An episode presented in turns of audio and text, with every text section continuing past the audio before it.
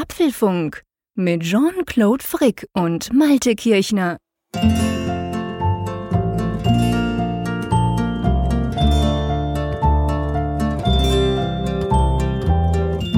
Herzlich willkommen zur achten Ausgabe des Apfelfunks. Äh, wir hatten ja eine kleine Pause, zweieinhalb Wochen, das war terminbedingt und ja, in der Zwischenzeit ist unser Postfach so richtig schön vollgelaufen. Ganz herzlichen Dank an die vielen Hörer und äh, ein paar interessante Themen haben sich auch ergeben, nicht wahr, Jean-Claude? Ja, allerdings, guten Abend. Ähm, äh, wir haben tatsächlich ein paar spannende Themen, nämlich einerseits das kleine in Anführungszeichen, das kleine Update für das MacBook, da müssen wir unbedingt drüber sprechen. Dann äh, steht ja die WWDC so ein bisschen vor der Tür, dauert zwar noch bis Juni, aber da gab es ja schon eine Ankündigung über Siri. Wir werden uns mal über die möglichen Themen dieser Konferenz unterhalten.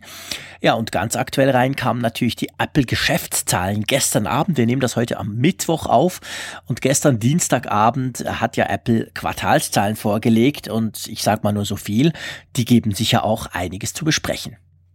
Aber bevor wir einsteigen, würde ich ganz gerne noch eine Sache, in Anführungszeichen eigener Sache sagen, denn es gab noch eine weitere Neuigkeit in den letzten zweieinhalb Wochen. Leider eine, die ich nicht so schön finde, und zwar, ja, der Geekweek Podcast hat sich in eine kreative Pause verabschiedet. Ähm, gab da ja auch sehr viele Kommentare dazu. Viele, viele Hörer sind sehr, sehr traurig. Ich meine, das Geekweek ist ja wirklich eine Institution ähm, in der Podcast-Welt der deutschsprachigen und ja, für viele der Tech-Podcast schlechthin. Aber bei der Gelegenheit möchte ich auch mal ein ganz herzliches Dankeschön an den Kollegen Markus Schuler ausrichten, denn der hat uns ja auch mal kräftig beworben im Geekweek Podcast. Das war sehr schön und ja, und jetzt haben wir hier einen Podcast Halbweisen sozusagen unter uns, Jean-Claude.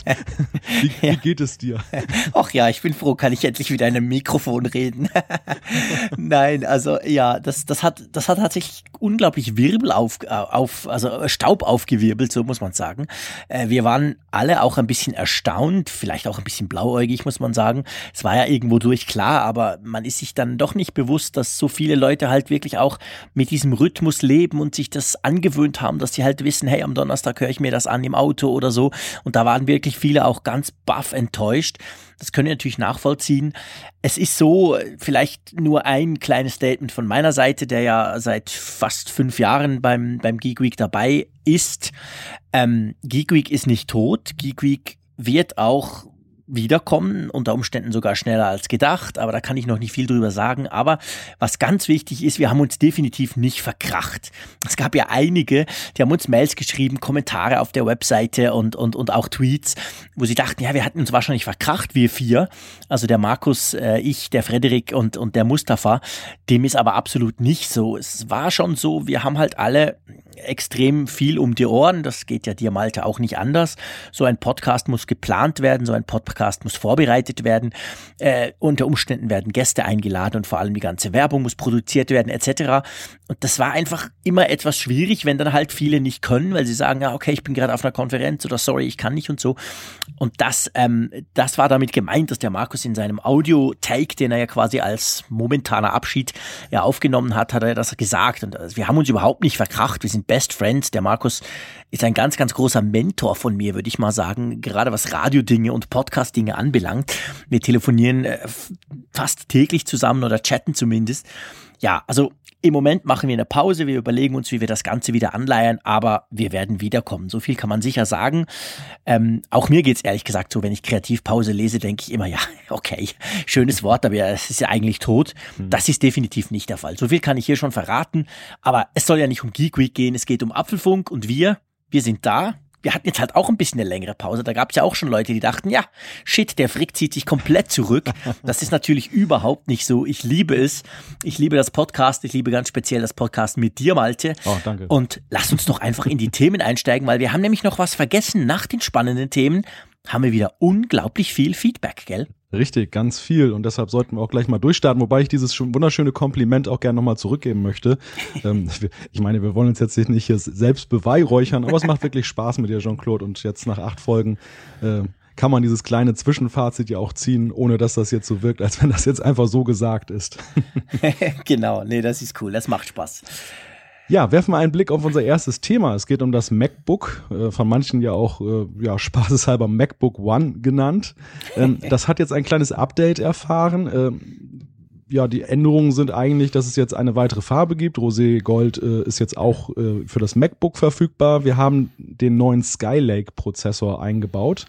Der ist ja energieeffizienter. Ich glaube, das Ganze hat auch dazu geführt, dass es eine Stunde mehr Laufzeit gibt. Mhm. Aber Jean-Claude, du hast ja dann doch eine ziemlich heftige Kritik geschrieben, wie ich finde. Warum?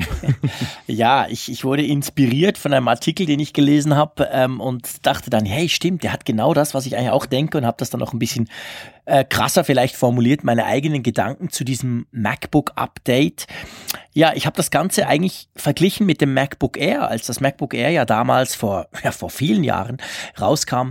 Da war es ja auch sehr rudimentär. Es hatte für damalige Verhältnisse extrem wenig Schnittstellen, kein Laufwerk mehr etc. Und so, ich sag mal, die größte, die größten Kritikpunkte hat Apple eigentlich nach einem Jahr dann aufgegriffen gehabt damals und hat die überarbeitet. Zum Beispiel, es gab dann plötzlich zwei USB-Anschlüsse und so weiter. Und es ist schon so, das MacBook, das neue, klar, es ist schneller. Ich habe es aber noch nicht äh, im One-to-One -One ausprobieren können, also im Vergleich zum normalen oder zum, zum vorherigen MacBook. Aber es ist natürlich schneller, das ist einfach der neuen Architektur geschuldet. Und ähm, das ist alles schön und gut. Roségold kann man drüber streiten. Ich habe jetzt ein iPad Pro, ein kleines in Roségold und muss sagen, ich finde das ja noch ganz schick. Aber egal. Aber was mich einfach stört, ich bin der Meinung, dass nach wie vor die, die, die, der ganz große Nachteil ist, ist, halt diese, diese Schnittstelle. Ich weiß nicht, wie es dir dabei ging. Hast du schon mal ein MacBook äh, ausprobiert? Warst du schon mal damit ein bisschen unterwegs?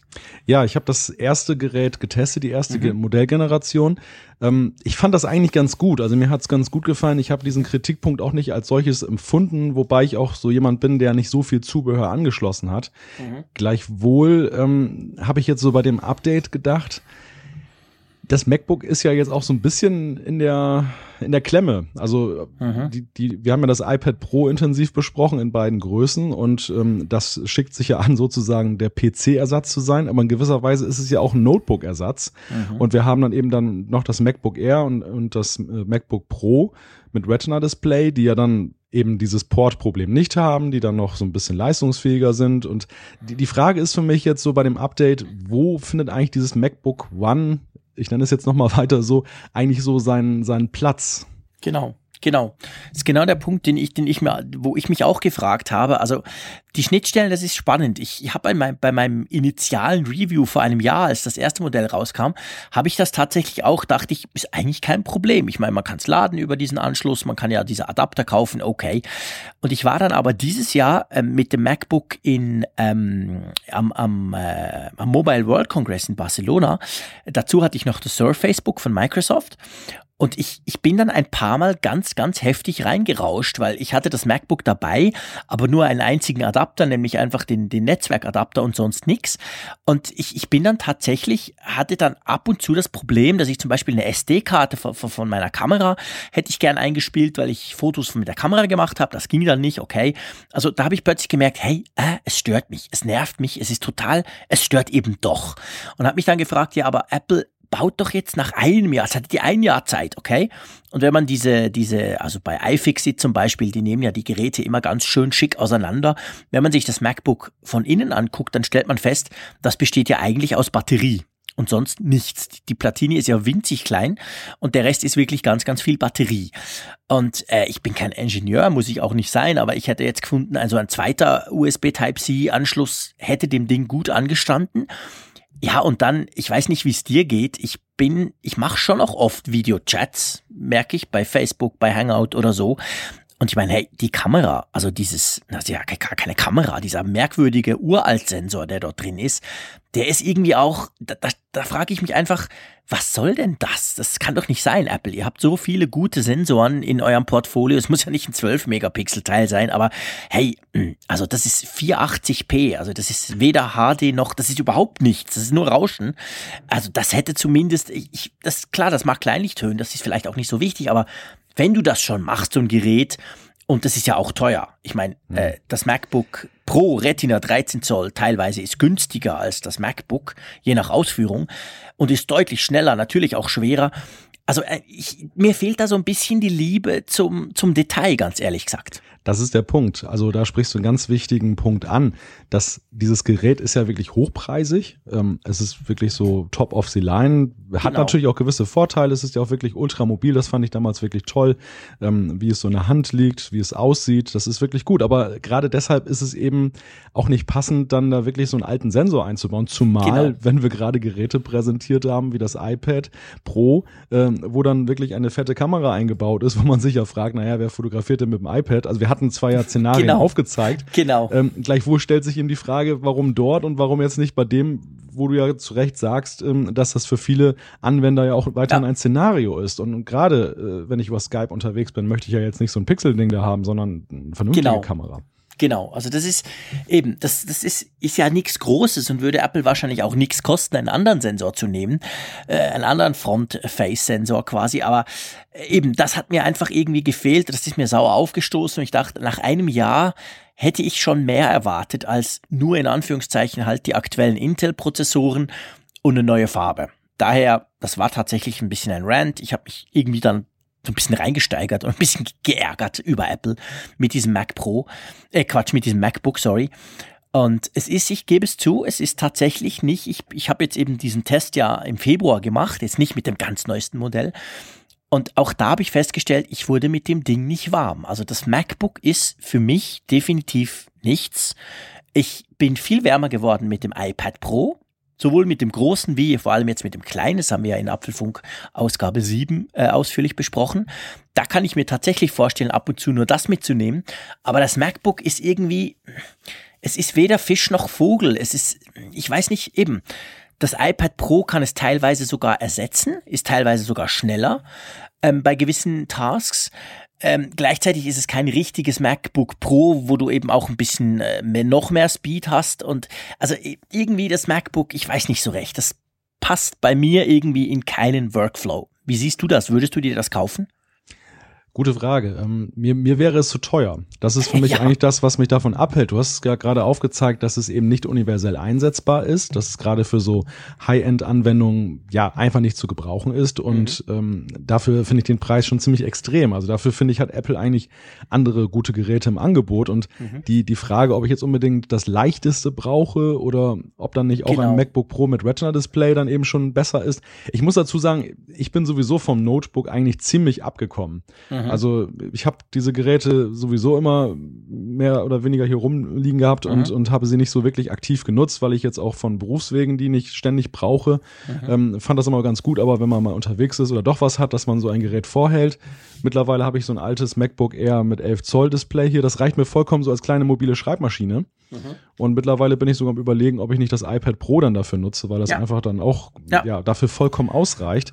Und wenn ich aber wirklich mehr Performance bräuchte, dann wäre ich wirklich dann bei den, bei den teureren Geräten oder gar nicht mal den teureren, bei den, bei den leistungsstärkeren genau, Geräten. bei den größeren, also sagen wir mal bei den schwereren Geräten, die eben gar nicht unbedingt teurer sind. Mir geht's ganz genau gleich wie dir. Also ich stelle fest, ich pendle viel, in Zukunft dann noch mehr sogar.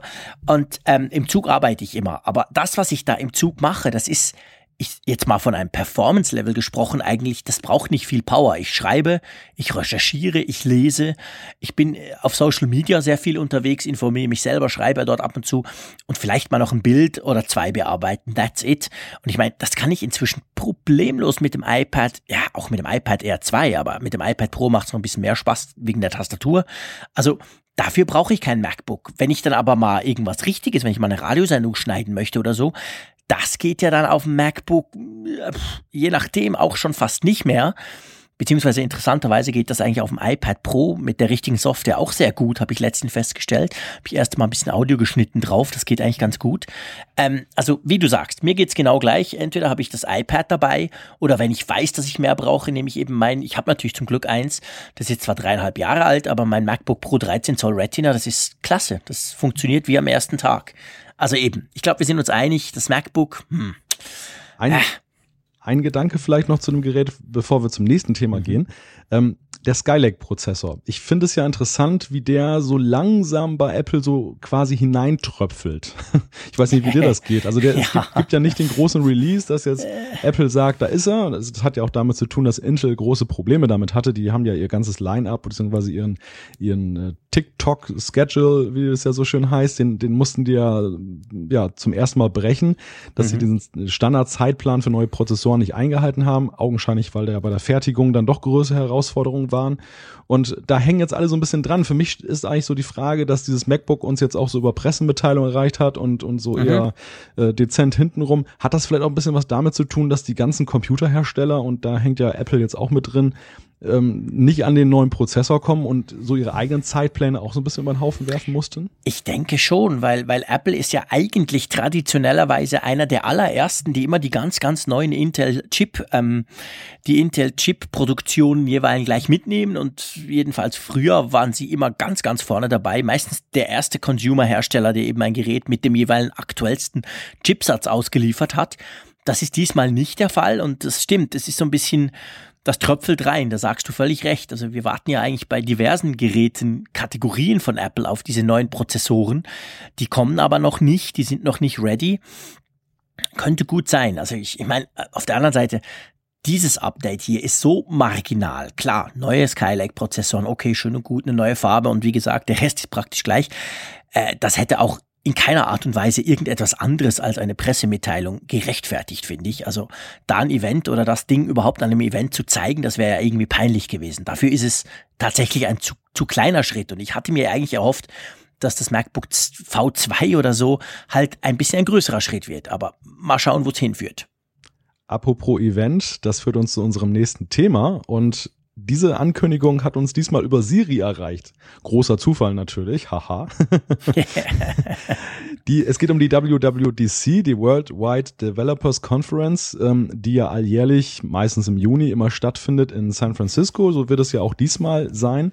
Ähm, Apple lädt dazu ein und ähm, ja, wie gesagt, die Ankündigung, die hat uns über Siri erreicht. Da hat irgendjemand gefragt, ähm, Siri, wann ist denn die nächste, wann ist die nächste Entwicklerkonferenz? Und dann kam dann aus, wie aus der Pistole geschossen, von dann bis dann ist sie. Und äh, es dauerte nicht lange, bis nach dieser vermeintlichen Panne dann eben auch eine offizielle äh, Ankündigung rausgekommen ist. Die WWDC ist ja traditionell die Softwareentwicklerkonferenz, ähm, wo dann Apple dann die neuen Versionen der Betriebssysteme präsentiert, also zum Beispiel iOS und OS X. Und man will den Entwicklern ja auch so ein bisschen schmackhaft machen, was die neuen Versionen bieten. Und ja, wir nutzen einfach jetzt mal die Gelegenheit und spekulieren mal, was denn da kommen könnte. Ähm, allen voran geht es ja um eine Namensänderung, Jean-Claude. Ja, also OS 10, wow, keine, keine, keine Mark ins Phrasenschwein. Äh, OS 10 ähm, dürfte ziemlich sicher, also ich glaube, das gilt inzwischen als gesichert, weil es sogar schon in Apple-Dokumentation auftauchte, wird wiederum zu Mac OS umbenannt. Wir erinnern uns, früher hieß das ja eigentlich mal sogar so. Und jetzt offensichtlich will man das so machen. Fände ich ganz ehrlich gesagt eigentlich einen guten Schritt, weil wir haben iOS, okay, wir haben jetzt Watch OS für die Apple Watch, wir haben TV OS für, für eben den Fernseher, also beziehungsweise Apple TV 4. Und dann hätten wir wieder Mac OS für eben den Mac. Das würde irgendwie alles in allem zusammenpassen. Ähm, aber das ist ja nicht das Einzige, oder? Es geht ja nicht nur um den Namen. Wir warten schon oder wir erhoffen uns schon auch neue Versionen, gell? Ja, und da ist die große Frage, ob es denn jetzt ein größeres Update sein wird oder ob es dann wieder eine Version ist, die im Wesentlichen Fehler behebt und äh, ja, das äh, den Komfort so ein bisschen erhöht. Was, was denkst du? Wird da etwas Größeres wiederkommen? Äh, ich hoffe es. Also ich denke schon, weil das letzte El Capitan äh, war ja tatsächlich nur ein Service Pack, wenn wir so wollen. Bei Microsoft wäre das irgendwie ein Service Pack gewesen früher äh, bei Windows 7 oder so. Ähm, ich denke schon. Also ehrlich gesagt, auch das mit der Siri, das war ja, das war ja garantiert kein Zufall. Ich meine, hey, das, sowas passiert nicht. Siri ist ja gesteuert über die Apple Server. Das ist ja nicht so, dass das iPhone das alles macht. Ähm, das war garantiert ein kleiner, vielleicht sogar ein Hint. Man weiß, Apple hat, macht das manchmal, dass sie tatsächlich ja auch dann in den Einladungen irgendwas verstecken.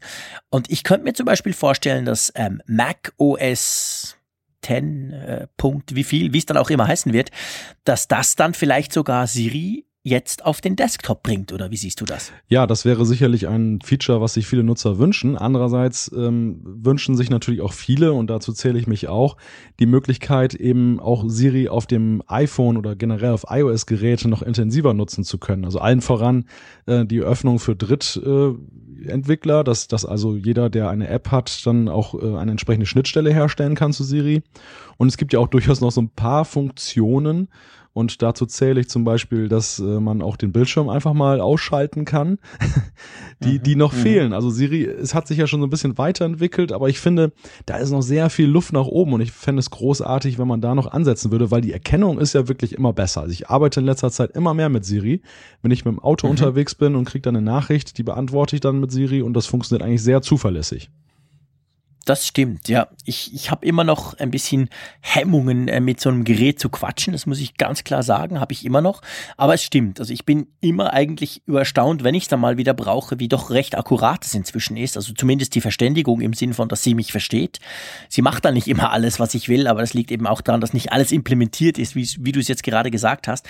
Also ich denke schon, Siri dürfte wahrscheinlich ein Schwerpunkt werden von dieser WWDC, weil ja eben, das würde auch zu dieser, dieser kleinen Notiz passen, dass man halt dann plötzlich Siri fragen konnte und die hat gesagt, ja klar, vom 13. bis 17. Juni. Ähm, und vorher hat sie eben was anderes gesagt, nämlich irgendwie, die kommt dann schon oder so.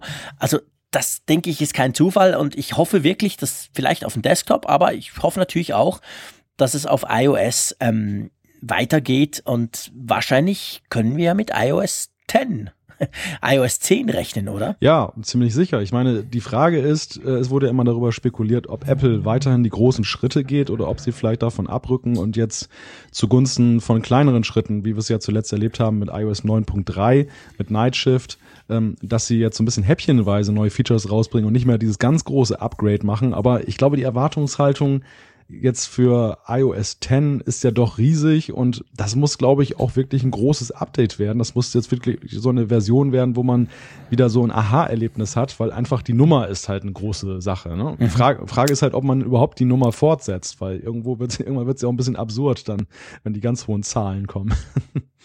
Ja, es wird immer komplizierter. Ich meine, bei, bei OS 10 ist es ja auch so. OS 10.11.12, das ist irgendwie, das ist schon recht unübersichtlich langsam. Aber ich denke auch, also wenn, wenn Apple das Ding iOS 10 tauft, da gehe ich irgendwie schon auch ein bisschen davon aus, dann ähm, dürfte ziemlich sicher auch das der Fall sein, dass dann da irgendwie ja halt mehr Neues reinkommt als nur in Anführungszeichen ein bisschen überarbeitete Grafiken. Und das, das hoffe ich schon. Also, wie siehst du so auf der Hardware-Seite? Denkst du, Apple wird irgendwas Hardware-technisches, äh, Thema Apple Watch vorstellen oder werden sie sich auf Watch OS beschränken, also das Betriebssystem der Uhr? Gute Frage. Ich meine, über die, die Apple Watch haben wir ja schon beim letzten Event spekuliert. Ähm, aktuell gibt es ja ein paar Gerüchte, dass die nächste Apple Watch dann ja auch einen eigenen Zugang zum Mobilfunknetz bekommen soll. Ähm, mhm. Ähm, also dieses Auf Keimen neuer Watch-Gerüchte ist für mich ja immer so ein Signal, dass da was nahen könnte, dann, dass da so etwas ja durchsickert dann, ähm, und das passiert ja meistens dann, je näher das Event kommt, wo es vorgestellt wird. Ja, warum eigentlich nicht? Also ich meine, die Watch, das haben wir ja schon beim letzten Mal festgestellt, ist ja eigentlich überfällig, das Update. Äh, alle warten da so ein bisschen drauf. Gut, Apple muss da jetzt nicht vielleicht den Jahreszyklus machen, weil auch eben die Frage ist, ob die Leute das dann auch kaufen. Ähm, aber es wäre natürlich eine schöne Gelegenheit, eben so ein kleines Hardware-Gimmick dann inmitten dieser ganzen Software-Sachen da so unterzubringen. Und gerade die Uhr könnte mhm. es ja auch ganz gut gebrauchen. Die WWDC hat ja nun auch mal eine sehr große Medienöffentlichkeit, ähm, dass man da die nochmal pusht. Denn um jetzt noch nicht gleich dem nächsten Thema was wegzunehmen, aber man verhält sich ja, Tim Cook, der, der Apple-Geschäftsführer, verhält sich ja immer noch sehr geheimnisvoll, was die Frage angeht, wie gut die sich eigentlich verkauft. Also es gibt ja immer nur diese Botschaft, ja, verkauft sich gut und verglichen mit dem ersten iPhone hat sich das gut verkauft und hat die mhm. Erwartungen übertroffen. Was das genau heißt, wie oft die verkauft mhm. wird, keiner weiß es und ähm, dementsprechend könnte die vielleicht auch so einen kleinen Marketing-Push gebrauchen, wer weiß. Ich denke auch, es würde auch gut passen, weil die Uhr, ja, so viel Hardware ist ja nicht dran, also ganz physisch nicht, aber die würde eigentlich schon in, in so einer Entwicklerkonferenz passen. Dazu passt ja auch der, der Move, den Apple jetzt, also Apple schreibt ja ab 1. Juni, glaube ich, vor, dass nur noch Native äh, WatchOS 2 Apps drauf laufen dürfen, also diese ganz einfachen Apps, die es ja am Anfang gab, wo quasi wirklich nur mehr oder weniger die Technik auf dem iPhone ist und der Rest ist nur gespiegelt sozusagen. Die waren ja auch wahnsinnig langsam und, und, und konnten nicht viel die Apps, die werden jetzt aus dem App Store rausfliegen, die wird es nicht mehr geben dürfen ab 1. Juni. Also das zeigt schon so ein bisschen, ähm, da geht's in die Richtung und ich kann mir sehr gut vorstellen, dass Apple die Apple Watch 2 oder wie sie dann auch heißen wird, vorstellen könnte an der WWDC. Zu kaufen gibt's das dann vielleicht im Herbst, vielleicht sogar erst zum, zum Weihnachtsquartal hin oder so. Aber ich denke schon, also vorstellen könnten sie sie wahrscheinlich. Das wäre gut möglich, vielleicht dann auch mit Watch OS 3 oder so, welches wahrscheinlich auch kommt. Das ist ja meistens so, wenn dann so ein neues Betriebssystem kommt, dass man da drin ja dann auch relativ schnell wieder, wieder irgendwelche Referenzen aufkommende Hardware sieht drin. Äh, ja, mal schauen. Also ich, ich kann mir das auch gut vorstellen. Ja, und es würde ja auch ganz gut passen zu dieser Siri-Geschichte, weil, weil genau. eben ja die Uhr auch so ein Gerät ist, was ja eigentlich prädestiniert ist für die, für die Bedienung über Siri. Also was ja, Siri hat sich da bis, bislang noch gar nicht durchgesetzt, weil es einfach so lahm ist. Also ich hin und wieder mhm. versuche ich da mal so eine Erinnerung mit zu speichern und ich bin immer im Zweifeln, ob vor dem Standby noch eine Rückmeldung kommt. Manchmal gelingt es tatsächlich. Genau. Ähm, also momentan ist da Siri überhaupt nicht zu gebrauchen, aber es wäre eigentlich ja super ideal eigentlich auf der Uhr. Und ähm, ja, mehr noch eigentlich, um das vielleicht nochmal aufzugreifen, als auf dem Desktop, weil du hast vorhin einen schönen Aspekt eingebracht, die Frage, mag man überhaupt mit seinem Gerät reden? Also ich habe mich dran gewöhnt, manchmal habe ich so ein bisschen das Gefühl, ich rede fast ein bisschen zu herrisch mit Siri. Aber ich habe hab da mittlerweile keine Hemmschwelle mehr, zumindest wenn ich alleine unterwegs bin. In aller Öffentlichkeit mache ich das auch nicht. Die Frage, ob ich jetzt hier von meinem iMac sitze und dem da irgendwas erzähle, da habe ich allerdings wiederum ganz andere Bauchschmerzen. Insofern. Ist, ist witzig, ist ganz, ganz lustig mal. Das müssen wir jetzt noch kurz ein bisschen zusammen ausdiskutieren. Bei mir ist es genau umgekehrt ich habe tierisch Hemmungen irgendwo und sei es schon nur im Kreise meiner Familie äh, zu meiner Apple Watch beziehungsweise zu meinem iPhone zu quatschen und draußen äh, traue ich mich gar nicht, weil ich mir einfach echt dämlich vorkomme. Aber in meinem Büro beim Mac, also ich sitze jetzt hier aktuell in meinem Homeoffice, ich bin gerade quasi umgezogen, einen Stock nach oben habe ich das Ganze gezügelt in den letzten Wochen. Wir haben da ziemlich viel umgeräumt. Äh, da ehrlich gesagt habe ich das Gefühl, würde ich das oft brauchen. Kann ja mit dem quatschen. Ich habe sowieso meistens ein Headset an, inklusive Mikro, weil ich eben relativ viel auch telefoniere und chatte drüber. Ähm, das wäre jetzt bei mir, da habe ich das Gefühl, ist die Hemmschwelle tiefer als bei den mobilen Geräten. Und bei dir offensichtlich ist genau umgekehrt, ja, oder? Ja, definitiv. Wobei, wie gesagt, es ist halt immer dann, wenn ich dann alleine unterwegs bin, also wenn ich zum Beispiel im Auto mhm. sitze, ähm, okay. es gibt ja nun auch ja, die Gesetze, dass man da nicht sein, sein Handy anfassen mhm. darf und das habe ich dann in der Freisprecheinrichtung und wenn dann eine Nachricht ja. kommt, dann diktiere ich mal eben kurz und äh, steuere auch sonst dann zum Beispiel, wenn meinetwegen jetzt die Wiedergabe stoppt von der Podcast-App, dann sage ich, hey Siri, Wiedergabe fortsetzen und dann geht's weiter. Oh, ich muss ja. gerade aufpassen, hier geht das gleich los. auf, auf, auf jeden Fall ähm, Sehr cool. Für diesen Zweck ist es halt perfekt geeignet. Ich habe aber auch mhm. kein Problem damit, so im Kreise der Familie dann zum Beispiel zu sagen, wenn wir gerade uns über irgendwas unterhalten und meine Frau sagt dann, ach, wir müssen uns da daran ja noch erinnern, dann sage ich mal eben, komm, Erinnerung für 23 Uhr oder was sonst wann. Mhm. Ähm, keine Probleme damit. Wunderbar, ist für mich auch viel angenehmer als diese Tipperei oder erstmal in die Erinnerungs-App gehen. Ja, das ist eben das Lustige mir geht's genau gleich. Wenn ich dir zuhöre, bin ich total fasziniert und denke, ja, genau, das möchte ich auch. Aber irgendwie, vielleicht ist es der Wortschatz, vielleicht muss ich mich einfach auch mal mit der Funktionalität auseinandersetzen, so im Sinn von, was kann man denn alles, hm. weißt du? Weil ähm, meine Kids, die finden das Hammer. Ich, ich ab und zu mache ich es, um das Wetter zu erfragen, einfach weil ich weiß, dass das geht. Und das finden sie natürlich immer ganz spannend. Ha, Papa, fragst du mal die Serie, wie das Wetter wird morgen? Ähm, aber es ist lustig, jetzt wo du das sagst, denke ich, ja, stimmt, ich nehme dann immer mein Smartphone, also mein iPhone, ich tippe dann irgendwas im Kalender ein, äh, ich, ich, ich komme gar nicht auf die Idee, das zu probieren. Ich mache jetzt mal ein Announcement. Wir haben jetzt heute Mittwoch, den was haben 27. Wir denn? Den 27. April. Bis zur nächsten Ausgabe in, naja, wir gucken mal, kleine Überraschung folgt am Ende dieser Sendung, werde ich mal versuchen, Siri ein bisschen zu nutzen und werde euch dann berichten, ob ich es geschafft habe, meinen inneren Schweinehund oder meine innere Hemmung zu überwinden und tatsächlich ab und zu mit dem Ding zu quasseln. Ich glaube aber, dass das wahrscheinlich auch vielen Hörern so geht und das ist vielleicht auch etwas, was Apple damals bei der Vorstellung von Siri vollkommen unterschätzt hat. Es, mhm. es ist, glaube ich, gar nicht so sehr die Frage, was Siri kann. Klar, das spielt auch eine Rolle. Also wenn man es intensiv nutzt, so wie ich, dann kommt man relativ schnell an einen Punkt, dass man eben auch bemerkt, wo die Schwächen sind und wo man dann gewisse Wünsche eben auch hat. Aber ich glaube, viele Nutzer kommen da gar nicht hin, weil Apple auch vollkommen unterschätzt hat, dass diese, dieses Umdenken, was du gerade beschrieben hast, dass das vielen relativ schwer fällt. Und gerade so, ich mhm. rede mit meinem Gerät, also das hat ja schon so leicht psychologisch fragwürdige Züge. genau. Also ich meine, ich bin ja ein Spinnergeek. Also ich bin ja, ich bin ja eigentlich überhaupt nicht der Normalmensch. Von dem her, ich bin, ich bin ja, ich stelle mir ja jedes Gadget, welches ich, welches ich in die Hände Hände kriege hin und teste alles. Aber es ist tatsächlich komisch. Gerade ich, der, der offener Techniker, extrem aufgeschlossen und der im ersten Moment eigentlich fast alles cool findet, bis ich es dann getestet habe und so, aber äh, also eigentlich sehr offen an das rangeht, irgendwie tatsächlich, ich habe echt Mühe, mit meinen Geräten zu quatschen. Naja, es ist halt auch gelebtes Star Trek, vielleicht fällt mir deshalb so der Zugang ein bisschen vielleicht, leichter. Vielleicht, genau. Du bist ja schließlich der Trekkie, genau.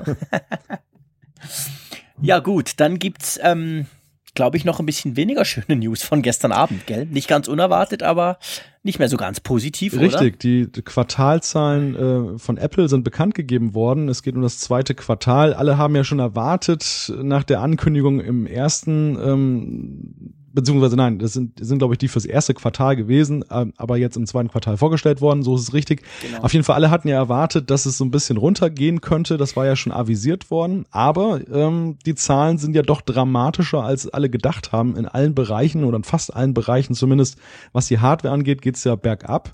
Und äh, ja, Jean-Claude, hast du vielleicht Zahlen parat? Ja, also das, das war Äh das war nichts Schönes. Apple ging, ging tatsächlich überall runter. Also man hat rund 20 Prozent weniger iPhones verkauft. Man hat etwas weniger ähm, Macs verkauft. Man hat glaube ich, 12 Prozent weniger ähm, iPads verkauft, wobei das ein Trend ist, der sich, glaube ich, jetzt schon seit acht Quartalen fortsetzt. Also das iPad tatsächlich ist einfach massiv auf dem Rückgang.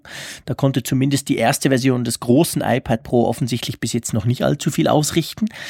Ähm, und das Problem bei Apple ist halt, und das hat man jetzt ganz krass gesehen gestern, und das wusste man ja vorher schon, aber wenn das iPhone schwächelt, wobei ich mache jetzt da ganz klar mal ein Anführungszeichen drum, um dieses Schwächeln, da reden wir gleich noch drüber, dann schwächelt auch da wieder in Anführungszeichen natürlich auch gleich Apple. Also das iPhone ist halt für den großen Teil des Umsatzes und letztendlich auch des Gewinnes von Apple mh, hm, zuständig.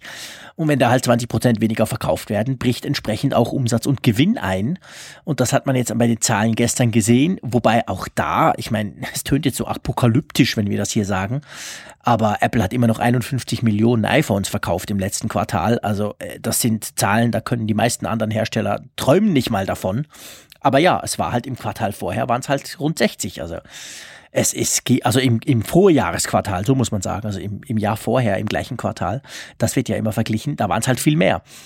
Und das zeigt halt, Apple hat, kann sich dieser ganz generellen Stimmung, die wir bei anderen ja schon länger feststellen, Samsung hat schon Verluste geschrieben, letztes Jahr schon in diesem Bereich ähm, und andere auch. Also da kann sich Apple offensichtlich auch nicht entziehen. Woran könnte das liegen, Malte? Ähm, Apple selbst macht ja dafür die Weltwirtschaft verantwortlich. Also insbesondere China äh, verzeichnet ja auch deutliche Rückgänge. Das Wirtschaftswachstum dort ist ja auch, wenn ich das richtig weiß, zum Erliegen gekommen. Zumindest fällt mhm. es nicht mehr so deutlich aus. Das spiegelt sich natürlich dann gleich wieder in den Wachstumsraten. Europa mhm. ist sowieso ein ziemlich gesättigter Markt. Da ist und Amerika, da ist sowieso nicht viel zu holen mehr an, an Zuwachs. Mhm. Ja, also der, du hast es gerade ja schon so ein bisschen angesprochen. Ähm, Interessant finde ich vor allem an diesen Zahlen, was man da für Einordnungen liest. Also jetzt so am Tag danach. ähm, es gibt mhm. natürlich diejenigen, die sich jetzt in, vollumfänglich bestätigt fühlen und sagen, ja, Apple ist im Niedergang inbegriffen. Habe ich ja immer schon gesagt. Und jetzt haben wir auch die Zahlen. Ähm, du sagst schon ganz recht, äh, ja, aber äh, gemessen an anderen Herstellern sind das immer noch Traumzahlen. Die machen riesige Gewinne, die, die setzen gewaltige Zahlen an Geräten ab. Und wir reden ja eigentlich hier nur darüber, in Anführungszeichen, dass so diese Rekordjagd vorbei ist. Die, sind ja lange Zeit so auf dem Trip gewesen, haben sich immer selbst übertroffen. Es ging nur bergauf. Und irgendwo war ja mal zu erwarten, dass das mal wieder einknickt. Und die Frage, die sich jetzt stellt, und die kann man eigentlich, finde ich, noch gar nicht beantworten, ist, ist das jetzt die, die Einleitung eines dauerhaften Abwärtstrends? Geht das jetzt immer weiter? Apple selber geht ja davon aus, dass im nächsten Quartal die, die Verkäufe noch weiter zurückgehen. Oder aber ähm, ist das jetzt so ein Zurückfahren auf Normalität? Und da denke ich ja fast, es wäre auch mal heilsam für alle Leute, ähm, wenn mhm. das jetzt nicht immer nur bergauf geht, weil ansonsten sehe ich auch so ein bisschen die Gefahr, dass es wie so eine Seifenblase ist, die größer und größer wird und dann platzt sie eben irgendwann. Und vielleicht ist es ja ganz heilsam. Also ich sehe das ganz ähnlich wie du. Eben, also ich meine, Apple schreibt ja keinen Verlust. Sie haben noch unglaublich viel Geld eingenommen. Sie haben, glaube ich, auch über 10 oder 15 äh, Milliarden Dollar rein verdient. Also äh, da, der, der große Berg Geld, der, glaube ich, bei 220 Milliarden liegt aktuell, der wurde um nochmal um ein ganzes Stückchen größer. Ähm, auf der anderen Seite hoffe ich eigentlich auch, das mag jetzt etwas merkwürdig tönen bei einem Apple Apfelfunk-Podcast, der sich um Apple dreht, aber ich hoffe schon irgendwie auch, dass es sich vielleicht normalisiert in dem Sinne, dass man über Apple auch normaler spricht. Also Apple wird ja entweder gehypt oder gehasst und die, die es eben hassen, die, die hassen es auch ganz inbrünstig und Apple hat natürlich oft ja auch selber viel dazu getan, um um als die aller, aller, allerbesten dazustehen. Aber letztendlich äh, bewegt sich Apple halt in einem Markt. Du hast China angesprochen, äh, die USA ganz generell. Wir haben eine gigantische Smartphone-Sättigung halt. Die einzigen richtigen Wachstumsraten, und das schon länger so, sind halt in diesen Emerging Markets, also wie Indien, China und, und auch Asien, andere, Afrika zum Teil, das kommt erst, aber vor allem auch Lateinamerika. Und da ist natürlich, hat natürlich das iPhone ganz grundsätzliches Problem, es einfach viel zu teuer ist da kriegen wir, da, da hat Apple ganz generell ein Problem. Das haben sie jetzt so ein bisschen adressiert mit dem iPhone SE, da kommen wir noch drauf. Aber ich hoffe eigentlich, dass, ja, es muss ja nicht ein Crash im eigentlichen Sinne sein, das denke ich auch nicht, aber es geht halt zurück und das ist absolut normal. Ich meine, schaut euch eure Smartphones an eigentlich könnten wir die doch alle problemlos drei Jahre behalten, weil die Fotos sind doch geil heute. Und das nächste iPhone wird noch geilere machen, aber so viel noch geiler sind sie auch nicht. Also, hey, und das merken die Leute auch langsam. Also, also so viele Neukäufer gibt's halt nun mal nicht mehr. Und vielleicht sagt einer sich noch, wenn dazu noch die Wirtschaftslage unsicher ist, hey, ich behalte mein Smartphone halt noch ein Jahr länger. Und das merken dann entsprechend auch die Hersteller und sprich eben auch ja, Apple. Ja, und, und bei alledem darf man auch nicht außer Acht lassen, ähm, was wir für ein Geschäftsjahr hinter uns haben. Also was waren die Neuerscheinungen? Ähm, warum war überhaupt Apple im Vorjahr so erfolgreich? Der, der Jason Snell ähm, hat auf Six Colors da einen ganz interessanten Beitrag zu geschrieben, wo er die Zahlen so ein bisschen auseinandergenommen und analysiert hat. Ich finde auch nicht, dass er das irgendwie beschönigt, aber er sagt halt, mhm ähm, dass Apple letztes Jahr so mega erfolgreich war, lag ja eben auch daran, dass mit dem iPhone 6 und dem 6 Plus ja nun eine ganz äh, neue Gerätegrößenklasse herauskam. Mhm. Das hat unglaublich äh, äh, gute Verkäufe zur Folge gehabt. Das hat die Zahlen deutlich gepusht. Und jetzt haben wir eben im, im zurückliegenden ähm, jetzt Geräte äh, vorgefunden, die eben mit dem 6S und 6S Plus ja in Anführungszeichen nur Updates des Vorhandenen waren. Also der, der Markt ist jetzt dann nicht so explodiert. Und wir ja. haben zwei Geräte, ähm, die wir jetzt ja in den Statistiken noch gar nicht vorfinden. Und die augenscheinlich, zumindest das iPhone SE, hat ja enorme Lieferschwierigkeiten. Tim Cook sagte, dass sie da das so ein bisschen unterschätzt haben. Und ähm, das könnte ja deutlich positive Effekte auf die Bilanz haben. Das werden wir dann aber erst in den Folgequartalen genau sehen können, wie zum Beispiel das iPad Pro und das SE, das iPhone SE sich dann da auswirken. Ob da möglicherweise ich möchte jetzt nicht eine Kehrtwende beschwören, aber dass zumindest irgendwo die Zahlen dann sich stabilisieren, weil eben mhm. Apple dann auch ähm, ja einen gewissen Rückstand aufgeholt hat, beziehungsweise nicht Rückstand, aber die Erwartungen der der Käufer dann da jetzt befriedigt und ähm, neue Käuferkreise erschließt. Genau, ich meine, sie sind auch breiter aufgestellt dadurch natürlich. Also jetzt mit dem iPhone SE haben wir in der letzten Sendung ausführlich diskutiert. Ähm, Gibt es eben auch etwas für die, die sagen, äh, das ist mir alles zu groß. Die können jetzt auch moderne Technik haben und ich, ich bin sicher, dass sich das in den nächsten Zahlen niederschlagen wird in irgendeiner Art und Weise. Und du hast schon recht. Ich meine, ein S-Jahr ist eben halt ein S-Jahr. Das heißt, wir haben die gleiche Verpackung mit neuen Innereien, und ja, ich meine, klar, die Kamera ist besser, klar, 3D-Touch, ich persönlich bin ein Riesenfan davon, aber naja, also wenn ich mit mein, meine Frau anschaue, sie hat ein iPhone 6 sich gekauft vor ein, eineinhalb Jahren, als rauskam, Ey, ist ein tolles Device, ist super, funktioniert perfekt. Also da muss man nicht unbedingt wechseln. Und wir werden jetzt dann sehen, wie es Ende Jahr aussieht, wenn das iPhone 7 vorgestellt wird, ob das wirklich radikal wieder was ändert, ob das ein neues Design wieder reinbringt, was ja, was ja für viele Leute immer ganz wichtig ist, dass sie sagen, hey, ich habe was Neues, weil ich meine, wenn ich jetzt damit angeben will, wenn ich mit meinem iPhone 6s Plus rumlaufe, dann merkt ja niemand, dass es ein, dass es ein neues Modell ist. Könnte ja auch das eineinhalbjährige iPhone 6 Plus einfach sein.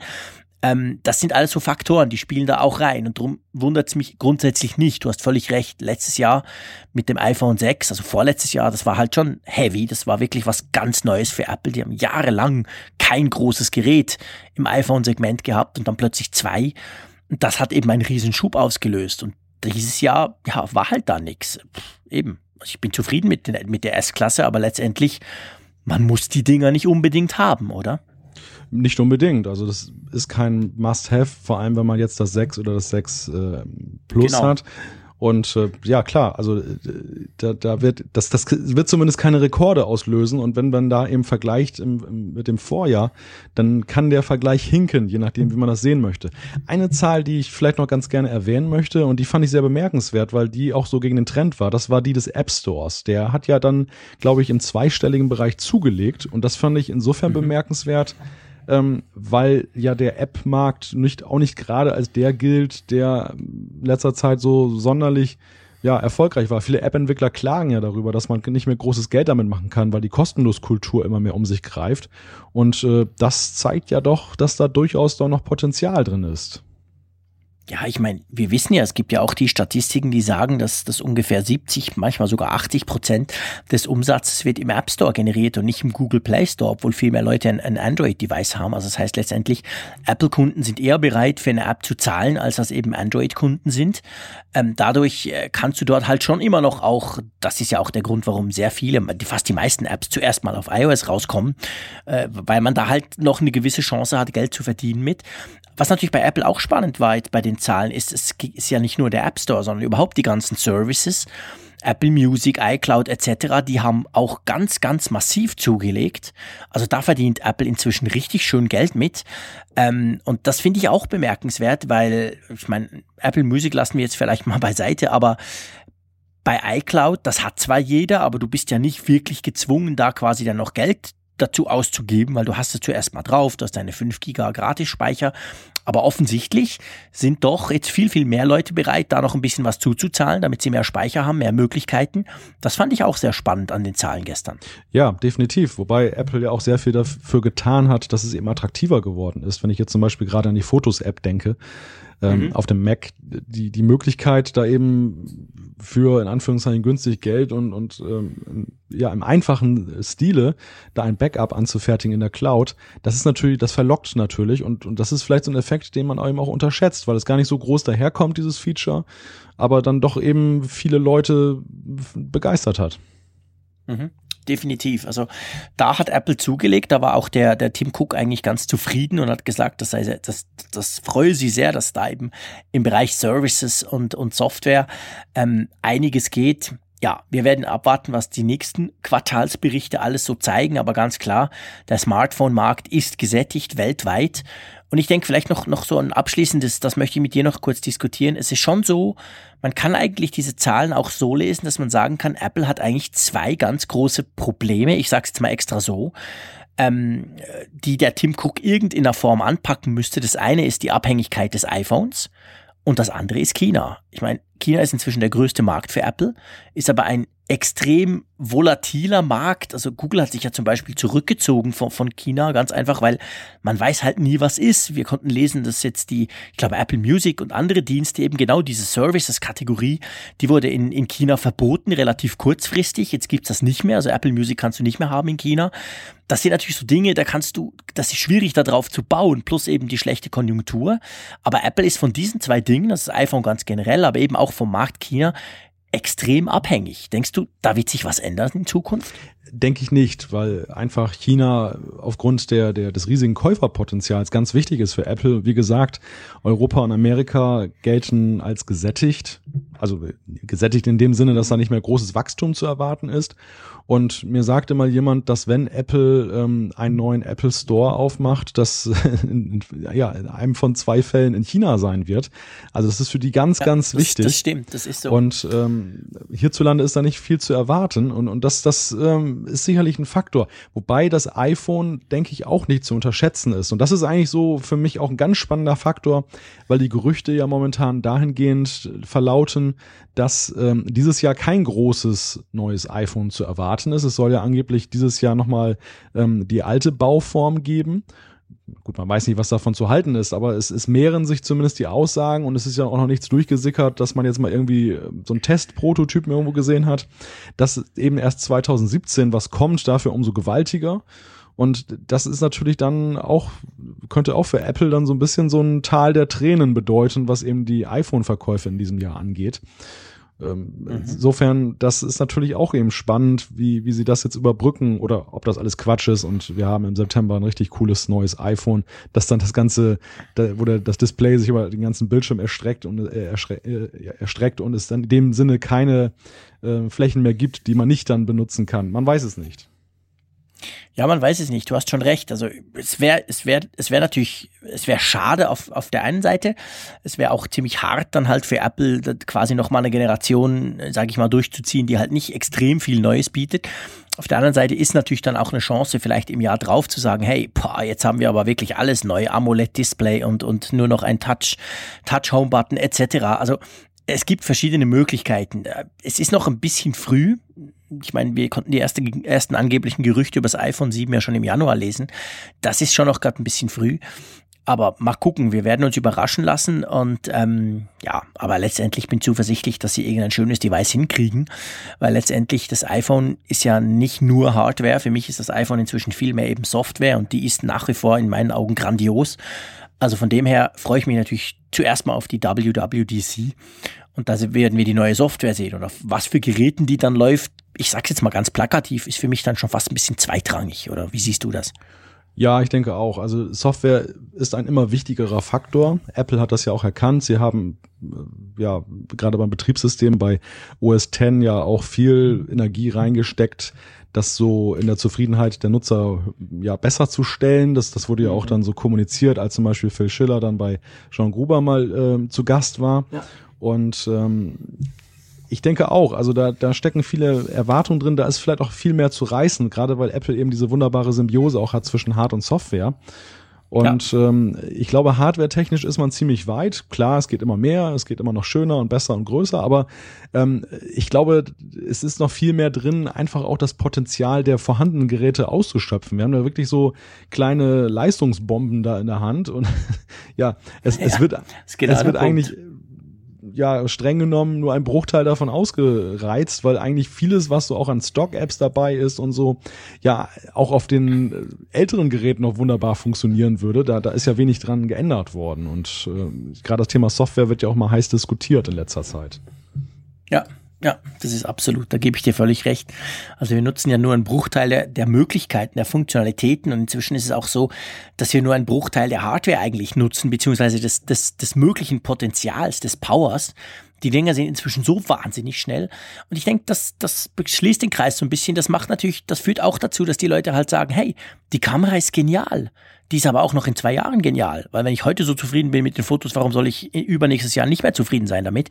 Also warte ich doch noch, ne, noch, noch, noch quasi ein Jahr mit dem, mit dem Austausch. Also ich denke, das sind schon, die Schritte sind, und das bei allen so, nicht nur bei Apple, die Schritte sind deutlich kleiner geworden von einer Modellgeneration zur nächsten. Das sind zum Teil wirklich nur ganz, ganz kleine ähm, Refreshs oder ganz, ganz kleine Verbesserungen. Aber das ist so ganz groundbreaking, dass du wirklich denkst, boah, Mensch, war das mies vorher. Das erlebst du bei keinem Hersteller mehr. Da ist das Niveau inzwischen einfach zu hoch. Und das führt natürlich halt auch dazu, dass die Leute unter Umständen nicht mehr immer gleich jedes neue Generation Smartphone gleich wieder kaufen. Aber lass uns vielleicht an dieser Stelle einen Punkt machen unter unseren Themen, mhm. denn wir haben ja auch, wie du vorhin schon gesagt hast, sehr viele Zuschriften bekommen, ganz kräftiges Feedback von unseren Hörern äh, und äh, ja, ich, ich würde sagen, starten wir einfach mal in die erste Zuschrift rein. Genau. Und zwar, ähm, das äh, war der Wandeck äh, Matze über Twitter. Der schreibt, es wäre schön, wenn ihr das mit der iCloud Fotomediathek nochmal genauer erklären würdet. Jetzt muss ich sagen, ich bin ja schon ein alter Sack und leide an massivem äh, Hirnzerfall. Äh, kann, weißt du gleich, um was es da geht? Ich ritzel auch gerade. also wir haben ja über die iCloud Fotomediathek schon verschiedentlich gesprochen. Ich glaube, es ging, es ging darum, wie man Fotos von einem Gerät aufs andere kriegt oder so. Ähm, weil der Chris via Twitter hat er dann auch noch gleich darauf geschrieben, dass er gesagt hat, ja, okay, Übertragung via WLAN aufs iPad ohne Cloud. Das geht zum Beispiel mit Photosmith. Das sei aber nur so okay, schreibt er. Er empfiehlt dann Lightroom Mobile mit der Cloud zu nutzen. Also die Fotomediathek ist halt praktisch, weil sie ist eingebaut. Man hat sie gleich drauf. Ich habe sie auf meinem Mac, da ist die Fotos-App. Und wenn ich das Ganze aktiviere, dann führt das halt dazu, dass wenn ich zum Beispiel eine Digitalkamera an meinen Mac anhänge, die Fotos laufen dann in die Fotos-App und wenn ich genug Platz habe in dieser iCloud, werden die dann halt entsprechend gleich in die iCloud Fotomediathek hochgeladen und von dort aus werden sie dann nach Wunsch, wenn man das möchte, auch auf alle Geräte gepusht, beziehungsweise sie werden mir auf meinem iPhone dann angezeigt. Wenn ich dann drauf klicke, werden sie geladen. Also das heißt, ich habe eigentlich eine Datenbank, eine, eine Mediathek, welche auf all meinen Geräten immer synchron ist. Und da ist es egal, ob ich auf dem iPhone ein Foto schieße unterwegs. Sobald das iPhone wieder WLAN hat, wird es diese, dieses Foto in die ähm, iCloud Fotomediathek hochbeamen, hochladen, dass die dort auch drin ist. Dadurch ist sie so dann auch wieder auf meinem Mac zum Beispiel. Also ich persönlich, kann seine Malte auch gleich sagen, wie er es macht. Ich tue zum Beispiel nie mehr mein iPhone per Kabel mit dem Mac verbinden und über iTunes synchronisieren, sondern ich habe diese iCloud Fotomediathek, ich habe 200 Gigabyte Speicher und dadurch wird das alles eigentlich äh, wireless von einem aufs andere Gerät transferiert. Wie machst du das? Ich arbeite zweigleisig. Also ich habe auf der einen Seite okay. die iCloud äh, Fotomediathek aktiviert. Das läuft genauso, dass sobald ich hier im WLAN bin, dann werden die Sachen hochgeladen und dann sind sie auch flux schon auf meinem Mac, meistens bevor ich überhaupt was synchronisiere. Aber mhm. ähm, ich habe trotzdem hier auch noch das Lightning-Kabel an meinem Mac liegen und ja, ich im Grunde genommen mache ich es vor allem wegen des Aufladens, dass ich einfach das, das iPhone hier reinstecke, ja. dann da in die Halterung Klar. und dass das mal so ein bisschen aufladen, wenn ich hier am Mac arbeite. Und dann, warum soll man dann nicht gleich dann auch die Synchronisierung machen? Ähm, das, das ist einfach so, das läuft dann mit.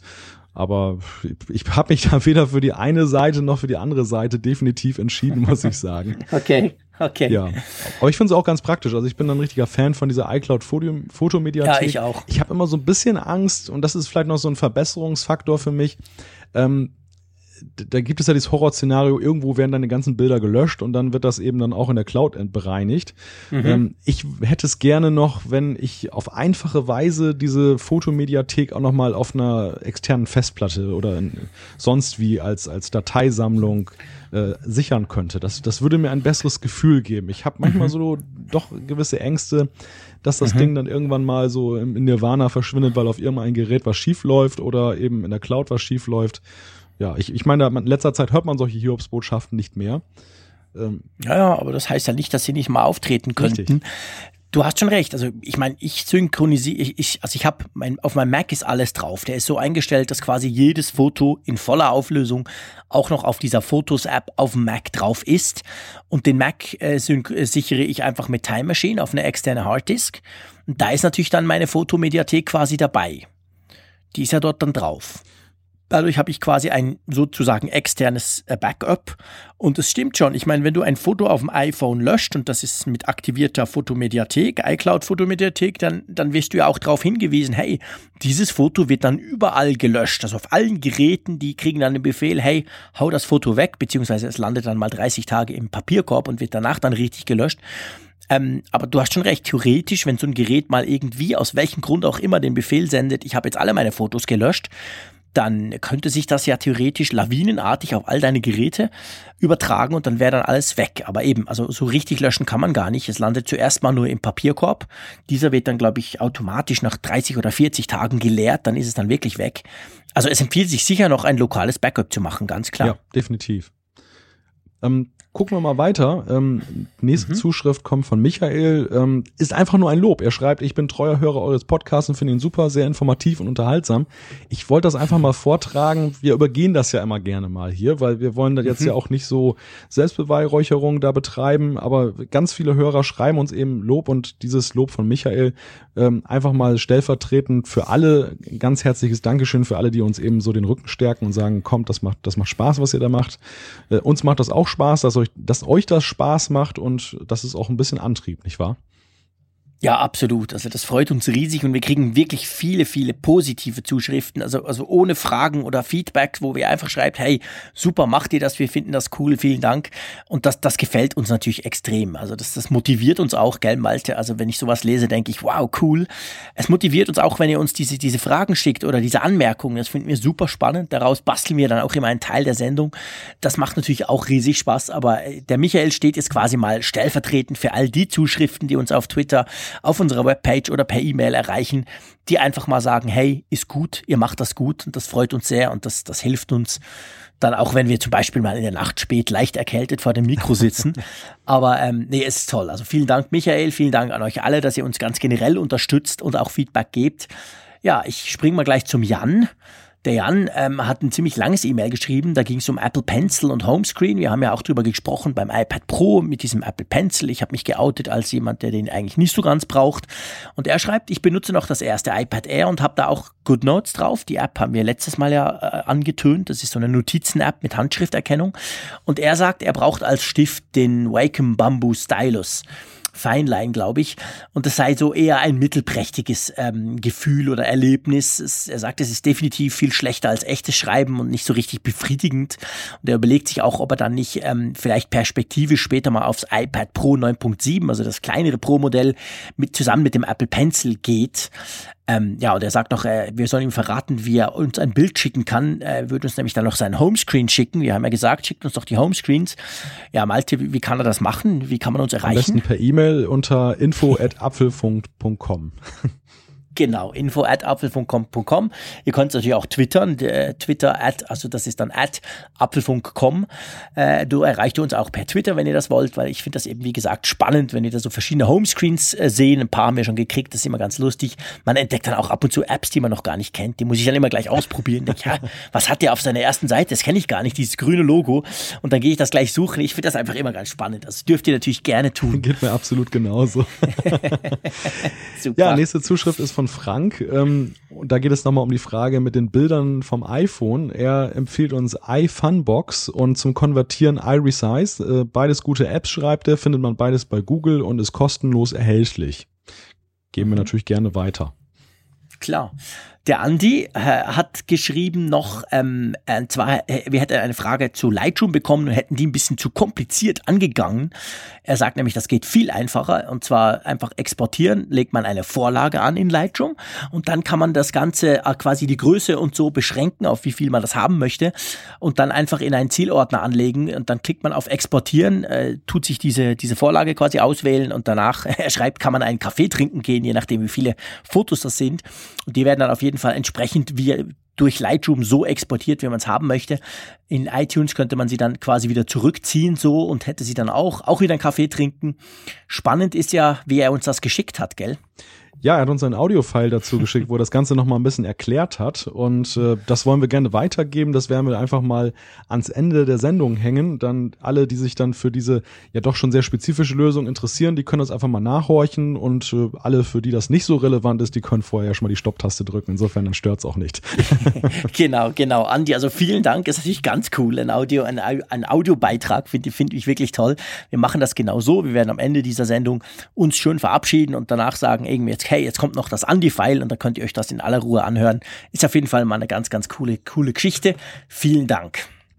Die nächste Zuschrift kommt von David per E-Mail und ähm, ein sehr komplexes Problem. Sein Bruder hat ein iPhone 6S mit dem TSMC-Prozessor. Man muss dazu sagen, dass ja diese Modellgeneration des iPhones mit zwei verschiedenen Prozessoren ausgeliefert wurde, weil Apple da mit zwei Herstellern zusammengearbeitet hat. Und ja, es ging ja immer schon die Frage im Netz um, ist der eine besser als der andere? Das wurde dann kräftig nachgemessen. Ich glaube, es gab einige, die haben nichts festgestellt, andere haben gesagt, irgendwo im Mikrosekundenbereich ist der irgendwie anders getaktet.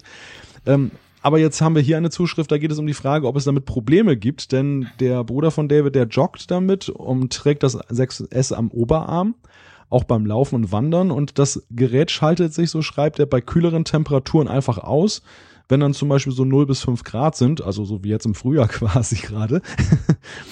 und genau. äh, das sei schon mehrfach passiert. Der Apple Care Support hat das iPhone zwei bis dreimal überprüft und konnte den Fehler mit dem Diagnosetool nicht reproduzieren. Und er hat aber das schon gelesen, dass auch andere iPhone 6S Nutzer das Problem haben.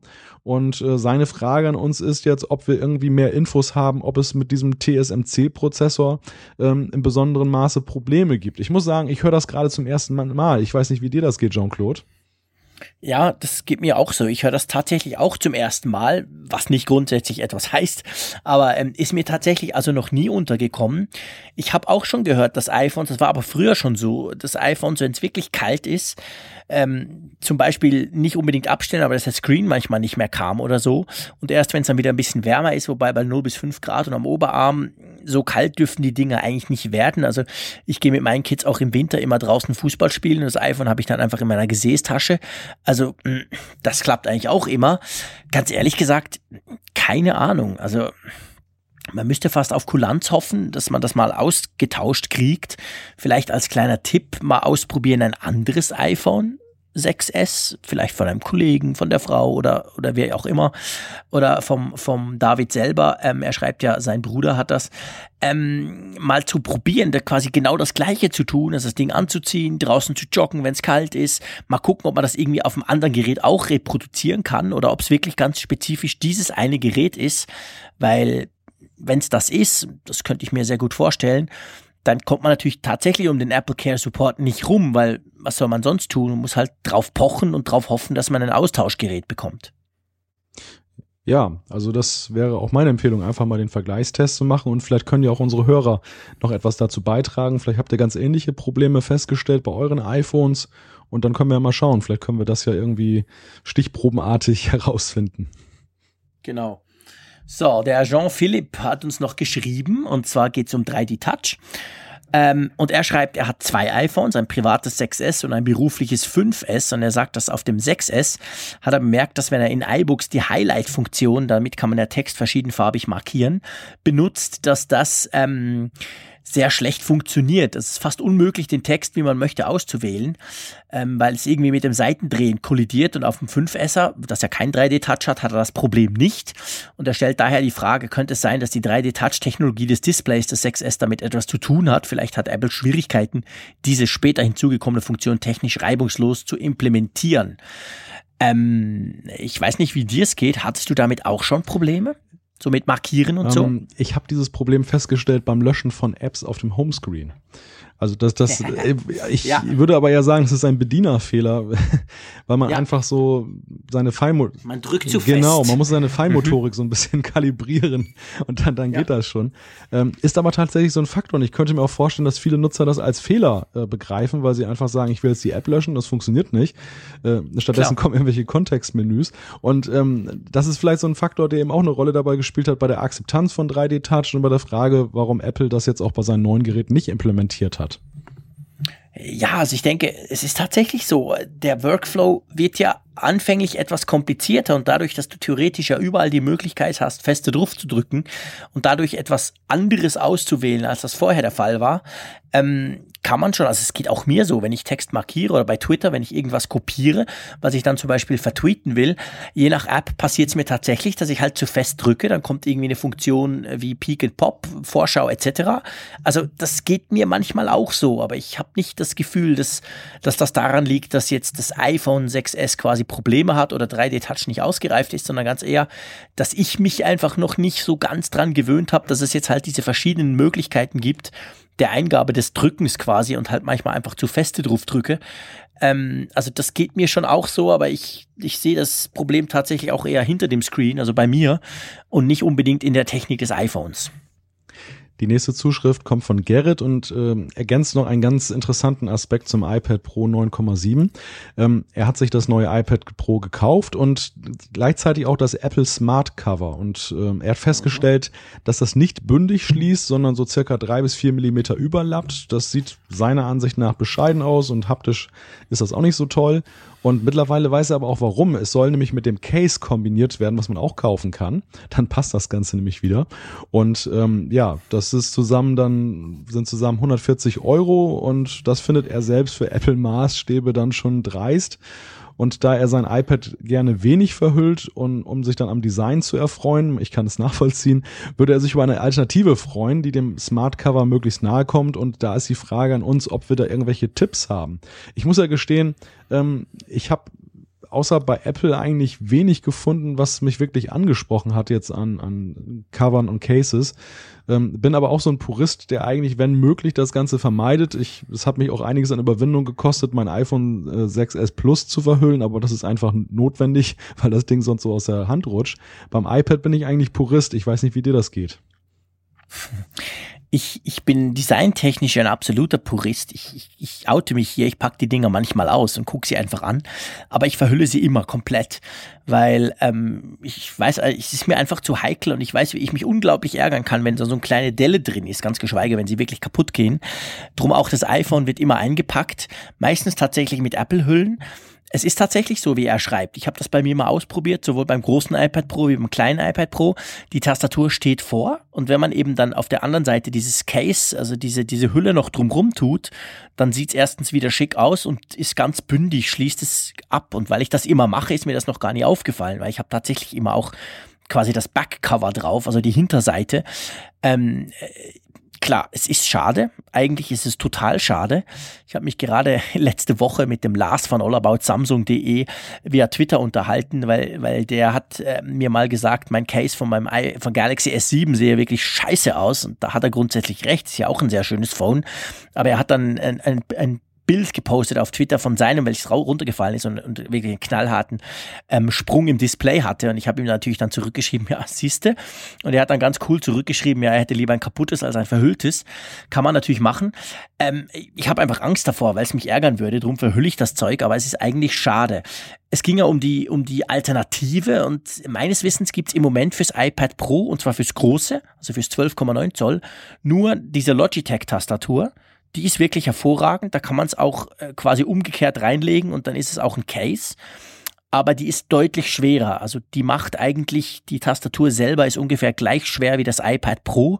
Damit bist du dann im Range von 1,4, 1,3 Kilo. Also da bist du dann einfach beim MacBook Air Range oder sogar von fast beim MacBook Pro. Das ist schon heftig, aber das ist eine recht coole Tastatur. Ich gehe davon aus, dass die in Bälde wahrscheinlich von Logitech dann auch fürs kleine iPad Pro kommen wird. Die unterstützt auch diesen Smart, diesen Smart äh, Connector vom iPad Pro. Sonst gibt's im Moment nicht arg viel. Also es gibt keine Smart Connector Devices im Moment, außer eben diesen zwei, also Logitech fürs Große und halt Apple für die kleinen. Ähm, mal gucken, was da noch kommt. Ich habe gerade heute in meinem iPad äh, Pro Testbericht geschrieben, wie, wie extrem enttäuscht ich bin, dass Apple immer noch nicht geschafft hat, nach Monaten, dass diese Keyboards, diese Smart Keyboards jetzt äh, lokalisiert sind. Das sind ja immer noch englische Tastaturlayouts da drauf. Das ist mir wirklich völlig unbegreiflich, aber ist immer noch so. Also auch da die Logitech-Tastatur ist natürlich im jeweiligen landesspezifischen Layout erhältlich. Das ist schon ganz klasse. Aber es ist halt ein Bummer, ist wirklich riesig, das Ding.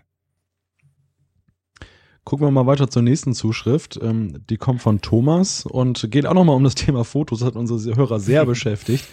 Ähm, er rät uns Bilder von Lightroom auf das iPad transferieren. Dafür gibt es eine geniale wie saubere Lösung, Photosync. Das ist ähm, eine App, die gibt es für Mac OS X, Windows, iOS und Android und den Link geben wir gerne über unsere Show Notes weiter.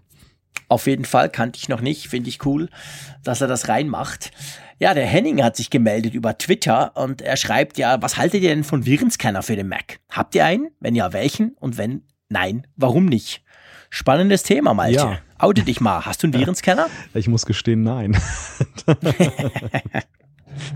ich habe ich, ich, ich hab da bislang keine Notwendigkeit für gesehen. Jedes Mal, ja. wenn ich irgendwo lese, dass jetzt auf dem Mac dann doch irgendwie ein Schädling unterwegs ist, dann äh, komme ich ins Grübeln und denke nach, hm, müsstest du doch mal was tun.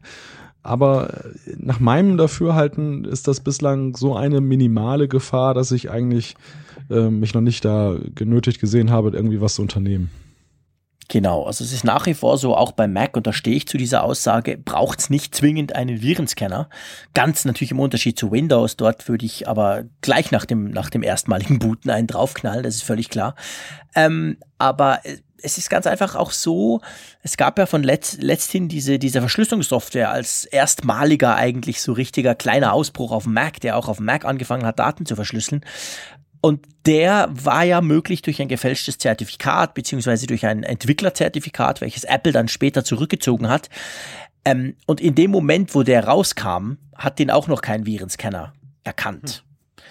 Und dann, als Apple dann das Zertifikat äh, die, also rück, zurückgezogen hat, lief die Software nicht mehr und da waren dann auch die Virenscanner ready, aber dann brauchst du eben auch keinen. Also äh, ich, ich bin nach wie vor der Meinung, Apple, der Mac generell ist halt mit seinem tiefen Marktanteil, in diesem Fall ist das positiv, weil er ist nach wie vor zu wenig attraktiv, du kriegst zu wenig Kohle. Heute geht es bei Virenscannern ja eigentlich immer nur um Kohle oder um die Verwendung deines Rechners als, als Bot-Host oder irgend sowas. Ähm, und da ist halt Apple mit seinen vier, fünf, sechs Mark Prozent Marktanteil je nach Markt halt deutlich, deutlich zu tief, als dass das wirklich attraktiv ist. Und drum, ich habe mal bei mir jetzt in den letzten paar Wochen hatte ich einen drauf, nämlich von AVG. Ähm, da habe ich so ein Bundle gekauft für Windows, weil, weil ich mein Surface Book damit schützen wollte. Und da gab es halt auch die Mac-Version. Da dachte ich, okay, probier's das mal. Und ganz ehrlich gesagt, äh, ich war, ich war nicht zufrieden. Ich hatte einige Probleme mit Apps, die nicht mehr so richtig liefen. Voice-over-IP-Lösungen hatten Probleme und so. Und ich habe das Ding dann einfach schlicht und ergreifend wieder deaktiviert. Und ähm, werde weiterhin so fahren. Was sich sicher lohnt zu tun, ist, dass man beim Mac lässt sich ja einstellen, ähm, quasi welche Programme, also da könnt ihr in die Systemsteuerung, da geht ihr dort auf Sicherheit. Und da lässt sich ja dann quasi einstellen, ähm, welche ähm, App-Downloads überhaupt erlaubt sind zum Ausführen. Also nur Mac App Store Apps, dann laufen tatsächlich nur Apps, welche aus dem Mac App Store kommen. Mac App Store und verifizierte Entwickler oder gar keine Einschränkungen. Und da habe ich zum Beispiel Mac App Store und verifizierte Entwickler aktiviert weil die allermeisten Entwickler haben dann eben so ein Zertifikat von Apple, welches dann funktioniert. Ja, und wenn nicht, dann muss man sich halt genau angucken und dann kann man ja immer noch schnell in diese Einstellung das schnell ändern, das installieren und danach wieder zurücksetzen. Das ist ein relativ wirksamer Schutz und der reicht in meinen Augen eigentlich auf dem Mac aus. Oder wie siehst du das? Ja, sehe ich absolut genauso. Gut. Wollen wir vielleicht mit Blick auf die Zeit noch zwei Zuschriften reinnehmen für heute? Genau, genau. Wir nehmen noch zwei Zuschriften rein. Da war der Frank und den könntest du vorlesen. Genau, Frank hat äh, gefragt, wo bleibt denn bloß eure nächste Sendung? Bitte nicht nach sieben Sendungen schon wieder einstellen. Keine Sorge, Frank. wir, wir bleiben bei dir und wir bleiben auch bei den anderen Hörern. Selbstverständlich machen wir das Ganze hier noch ein bisschen weiter. Das war, wie gesagt, terminlichen Gründen geschuldet, dass wir jetzt ähm, ein größeres Intervall hatten. Wir waren ja beim letzten Mal ein bisschen früher dran. Da haben wir die Sendung einfach vorgezogen. Dafür ist die jetzt ein bisschen später erschienen. Aber äh, nein, wir sind immer noch richtig motiviert. Uns macht das weiterhin Spaß und ähm, gibt da eigentlich keinen Zweifel, oder? Nein, nein, nein, mein Gott, stellt euch vor, wir haben bei Geek Week aktuell 227 Folgen. Jetzt machen wir ja, wie gesagt, eine kleine Pause. Aber ich sag mal, das ist das Etappenziel für Apfelfunk. Also wir machen weiter, kein Thema. Es macht uns riesig Spaß und äh, wir werden ja so richtig, wir werden ja langsam erst richtig warm damit. Das war jetzt quasi ein Einlaufen äh, mit Folge 8, aber das hört nicht so schnell wieder auf. Aber er hat ja auch noch eine Frage Richtig, gestellt, er gell? fragt, was haltet ihr eigentlich von der Apple-eigenen Karten-App im Vergleich zu Google? Ähm, er führt da unter anderem an die ÖPNV-Komponente, die hatten wir ja kürzlich hier, glaube ich, auch schon mal angesprochen. Mhm. Die ist ja ausgesprochen praktisch, wie ich finde. Ähm, mhm. Mich würde auch mal interessieren, Jean-Claude, wie, wie siehst du das? Also welche, welche nutzt du? Ich muss ja sagen, ich bin ja sehr auf Apple mittlerweile geeicht. Ist ganz lustig. Ich versuch's immer wieder, aber irgendwie schaffe ich's nicht. Das mag, das mag Zufall, das mag Pech sein. Ich habe bei mir extra auf meinem Homescreen, ihr habt vielleicht letztes Mal gesehen, ist ja die Apple Maps App zuvor das drauf. Was ich extrem schätze, ist die sehr, sehr gute, hervorragende Integration mit der Apple Watch. Und ganz ehrlich gesagt, ich brauche die, die Karten ganz generell eigentlich nur, wenn ich zu Fuß irgendwo in der Stadt unterwegs bin oder eben mit öffentlichem Verkehr wohin fahre in der Stadt, also Straßenbahn oder Bus oder so, weil im Auto selber habe ich ein eigenes Navi, das ich dann jeweils benutze und sonst brauche ich es eigentlich nicht. Und es ist ganz komisch, also eigentlich ist es genial, weil die Apple Watch, die macht das so gut, da musst du gar nicht mehr gucken, der, zeigt es dir, er vibriert richtig, also ganz, ganz geil, viel besser als Google Maps. Aber ich habe einfach immer Probleme damit, dass er bei mir, vielleicht ist es ein Schweizer Problem in der Schweiz, who knows, viele Adressen einfach nicht findet. Äh, der öffentliche Verkehr ist quasi inexistent bei uns. Also ich weiß, bei euch sind, glaube ich, sogar mehr Features drin. Also bei uns praktisch nix. Und wirklich im reinen Funktionsvergleich ist in meinen Augen Google Maps hier in der Schweiz, man muss es ganz klar so sagen, wirklich nach wie vor Welten besser. Und darum nutze ich am Schluss eigentlich dann doch fast immer Google Maps. Und du? Ja, wie gesagt, ich bin, bin auf Apple mittlerweile unterwegs, einfach der Bequemlichkeit äh, wegen, mhm. weil ich dann manchmal auch, wenn ich mit dem Auto unterwegs bin und finde eine Adresse nicht, dann, dann sage ich auch wieder, hey Siri. ja. Und ja. das funktioniert eigentlich ganz gut. Ich habe diese Probleme noch nicht festgestellt. Ich okay. lebe ja jetzt auch nicht in einem Großraum hier, also es ist jetzt nicht so, dass ich jetzt zu den, in Anführungszeichen, privilegiert ähm, behandelten Gebieten gehöre. Mhm. Und das, das ist ja, das Kartenmaterial ist gut, aber es kann, wie du schon sagst, damit zu tun haben, äh, wie die Prioritäten sind bei Apple, welche mhm. Länder die jetzt zuerst voll abdecken. Das ja. hast du bei Google ja letzten Endes ja auch in mancherlei Hinsicht. Bei den Luftbildern, genau. Satellitenbildern. Ähm, genau. In Deutschland ja zum Beispiel Street View hat man ja abgebrochen, nachdem die Deutschen sich da ins Hemd gemacht haben. Ähm, ist hier letzten Endes ja nun Echt? Habt ihr das nicht? Es gibt das für einige Städte, das sind aber mittlerweile ziemlich äh, alte Bilder, die haben ja damit begonnen. Okay. Es gab ja damals ja. diese riesige Debatte. ja, ich habe das mitbekommen, ja, ganz und dann genau. haben die Leute ja durchgesetzt, dass sie. Ich wusste aber nicht, dass die dann tatsächlich sich zurückgezogen die, haben. Die haben quasi. sich komplett zurückgezogen. Also es fing, fing ja Ach, damit an, dass man irgendwie Einspruch erheben konnte. Ja, genau, man konnte, wieder, man konnte wieder rufen. Genau, genau. Das, das, ist ja auch umgesetzt worden und ähm, im Endeffekt war der öffentliche Druck aber dermaßen groß, dass, dass Google einfach gesagt hat, oh, wisst ihr was, Deutschland, dann halt hm, ohne ja, euch. Halt nicht. ja, da haben sie letztendlich recht, klar. Ja. Das ist dann bei uns natürlich praktisch. Also, also Google Street View bei uns, ich glaube, du kriegst mehr oder weniger jeden Baum in der Schweiz fast. Das ist sehr flächendeckend und das nutze ich auch ab und zu, das finde ich sehr praktisch. Ja, ich glaube, das ist tatsächlich unter Umständen eine länderspezifische Frage, weil ich habe den Eindruck, Apple Maps ist in der Schweiz weniger weit als in Deutschland. Ähm, auch mit diesen, diesen Flyover-Karten und so, die brauche ich zwar fast nie, aber die sind bei uns wirklich praktisch nirgends vorhanden. Egal. Also ich finde Apple Maps an und für sich super, habe einfach vielleicht zwischendurch Pech, weil so oft brauche ich es ganz ehrlich gesagt auch nicht und habe dann immer so ein bisschen das Gefühl, wenn ich es mal brauche, dann finde ich die blöde Adresse nicht und bei Google macht es halt gleich Puff und ist da. Aber an und für sich, äh, das, das, die Bedienung, das Handling und vor allem die Integration mit der Apple Watch ist klasse. Also das, das liebe ich, das ist wirklich gut. Und ja, mal schauen. ich gestehen muss, jetzt kürzlich war ich äh, wieder etwas weiter unterwegs und da habe ich dann die Navigon-App genutzt. Also da war ich ganz okay. von den beiden. Okay, okay. so, letztes Feedback für heute. Ähm, das kam vom Holger und er schreibt, ähm, er bedankt sich zuerst mal für den tollen Podcast, vielen Dank. Und dann findet er, er schreibt, ich finde die Audiospur von Malte klingt in meinen Ohren immer etwas dumpf im Vergleich, die im direkten Vergleich zu Jean-Claudes Stimme hört sich Malte immer so an, als ob über sein Mikrofon ein dünnes Leinentuch liege. Und er schreibt dann auch, das sei natürlich Jammern auf hohem Niveau, Niveau aber wir sind ja alles Apple-Fans und haben daher einen höheren Qualitätsanspruch. Vielleicht könntet ihr da was machen und euren Podcast weiter optimieren. Ja, wir optimieren natürlich laufend. Äh, nee, das, das stimmt. Wir, wir geben uns Mühe. Ähm, ich glaube, das war auch so, dass in der letzten oder vorletzten Sendung war bei dir ein ganz kleines Audioproblem. Ja, gell? richtig. Da war der Export schiefgelaufen. Und dadurch äh, war dann die, ich weiß gar nicht, was da wie sich verstellt hat, auf jeden Fall war die Qualität mhm. deutlich schlechter. Dadurch mhm. war es dumpfer. Es kann aber natürlich auch sein, dass mein Setup dazu führt, dass ich generell ein bisschen dumpfer klinge. Ähm, ich bin da auch mal so ein bisschen am Rumbröckeln. Ich bin da auch so ein bisschen Perfektionist, mhm. was das angeht. Ich möchte für die Zukunft nicht ausschließen, dass ich da nochmal investiere. Heute liegt es definitiv nicht an meinem Equipment, sondern ich, kling, ich klinge so ein bisschen kratzig, weil ich noch so ein bisschen die Spätfolgen eines grippalen Infekts mit mir rumtrage, also heisere Stimme, die ist mir erhalten geblieben. Ähm, das bitte ich zu entschuldigen. Ich glaube, wir müssen mal so eine Statistik machen, wie viele, wie viele Ausgaben vom Apfelfunk wir ähm, kratzig klingen, Jean-Claude. Ja, ja, ja, das ist wahr. Ich, Im Moment ist es eine böse, böse Statistik. Ich glaube, ich war letztes Mal oder vorletztes Mal war ich total erkältet. Jetzt hat's dich erwischt. Ähm, ja, ja, das ist halt, aber ich, ganz ehrlich gesagt, bei uns, ist, wir haben jetzt den 27. April, bei uns hat's heute Nachmittag geschneit. Und ich bin in Bern, ich bin nicht irgendwo in den Bergen. Also es blieb natürlich nicht liegen, aber es war irgendwie doch ein Schock. Man denkt, hey, was ist da los? Also das Wetter ist auch jetzt nicht unbedingt gerade so, wie ich mir vorstelle. Von dem her verzeih ich dir sowieso äh, dein Kratzen und hoffe, dass es bald besser wird. Es kann nur bergauf gehen. okay, genau. So. Jetzt sind wir mal wieder so auf äh, eine guten Stunde 15 plus minus und ich würde sagen, wir brechen hier ab, weil, liebe Hörerinnen, liebe Hörer, wir haben noch ganz, ganz viel Feedback. Wir sind im Moment auf Seite 10 von 24 von unserem schönen Skript, welches der Malte immer ganz toll für uns vorbereitet. Und ähm, ich würde sagen, wir haben eine kleine Überraschung, oder Malte? Ja, wir, wir haben uns nämlich äh, dazu durchgerungen oder entschieden, dass wir gesagt haben, komm, wir haben so viel Feedback und wir wollen jetzt auch nicht die Hörernerven überstrapazieren durch Länge, dass wir einfach sagen, wir machen jetzt, wir weichen jetzt mal ab von unserem äh, zweiwöchentlichen Rhythmus. Wir kommen nächste Woche schon wieder mit dem Apfelfunk. Genau. Und das hat jetzt überhaupt nichts mit Geek Week oder überhaupt nichts zu tun, dass wir das jetzt immer machen wollen, aber das ist ja immer so ein erster Test. Also sprich, in einer Woche gibt's uns schon wieder am Mittwoch.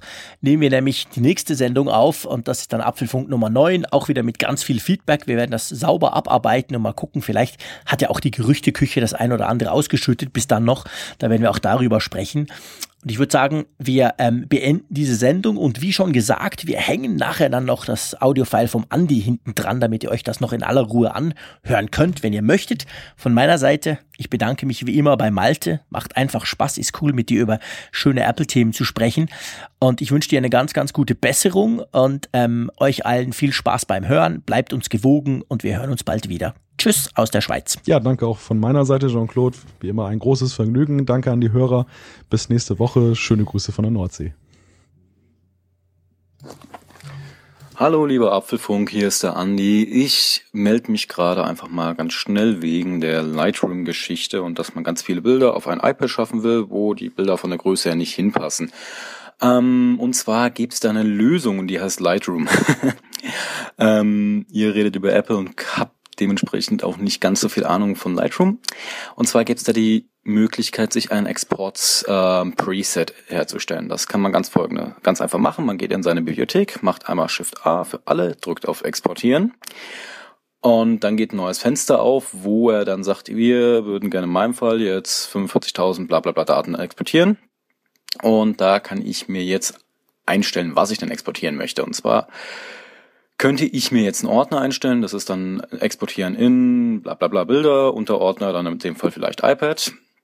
Und dann kann ich mir unten die Größe einstellen, Farbraum und auch die Dateigröße beschränken auf so und so viel K. Also das kann man sich ja dann ausrechnen von Bildern, wie viel man, was so das Ziel ist, ob es 20 Gigabyte das Ziel ist oder vielleicht nur 10 und kann dann entsprechend die Bilder klein rechnen lassen. Und das Ganze kann man dann als Preset sich speichern und halt eben immer in einen entsprechenden Ordner exportieren. Die Bilderbenennung verändert sich ja nicht. Ähm, das kann man da auch einstellen. Lasst mich gerade mal kurz nachschauen. Hoppala. Ähm, und zwar kann man das auch einstellen. Dateiname Sequenz habe ich jetzt bei mir zum Beispiel eingestellt und dann mit der Anfangsnummer 1 und dann wird halt eben durchnummeriert bis 45.000.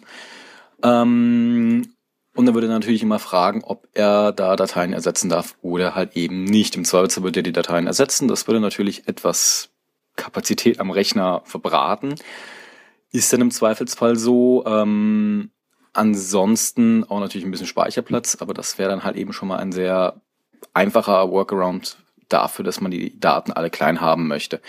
Ähm, wenn man jetzt aussortierte Bilder und spezielle Bilder ähm, dafür haben will, würde ich das Thema Schnellsammlungen nochmal für Google empfehlen, beziehungsweise ähm, auch Smart-Sammlungen. Kann man sich alles anlegen und da sich was zurechtfrickeln innerhalb Lightrooms. Wenn man dann diesen Ordner hat und an einer bestimmten Stelle hin gelegt hat. Habe ich jetzt gerade mal iTunes aufgemacht, das iPhone, mit dem ich das gerade aufnehme, angeschlossen und mal auf den Writer Fotos geklickt. Und da könnte ich jetzt meine Fotos synchronisieren, wenn ich das denn möchte. Und dann fragt er mich, aus welchem Ordner denn? Also Fotos kopieren von und da steht jetzt momentan Bilder als Preset und dann kann ich hier Ordner auswählen. Dann geht wieder ein Fensterchen auf und ich könnte halt eben den entsprechenden Ordner, den ich für Lightroom zum Exportieren genommen habe, nehmen, würde natürlich alles etwas Zeit im Anspruch nehmen, weil man dadurch ja Speicherplatz, Rechenkapazität immer wieder ähm, rausnimmt. Ob man das noch ein bisschen smarter lösen kann, dass man vielleicht dann nur noch die 100 neuesten da rein exportiert, weiß ich jetzt nicht. Ähm, da müsste man vielleicht noch mal in Lightroom genauer nachfragen. Falls derjenige, ich habe seinen Namen leider schon wieder vergessen, nochmal ganz spezielle Fragen für Lightroom hat, just a tip. Es gibt noch einen anderen Podcast, der heißt Happy Shooting. Die Jungs kümmern sich nur um das Thema Fotos, Lightroom, Photoshop und die wissen dafür davon darüber ganz genau Bescheid. So, soweit von mir. Liebe Grüße aus Frankfurt. Tschüss.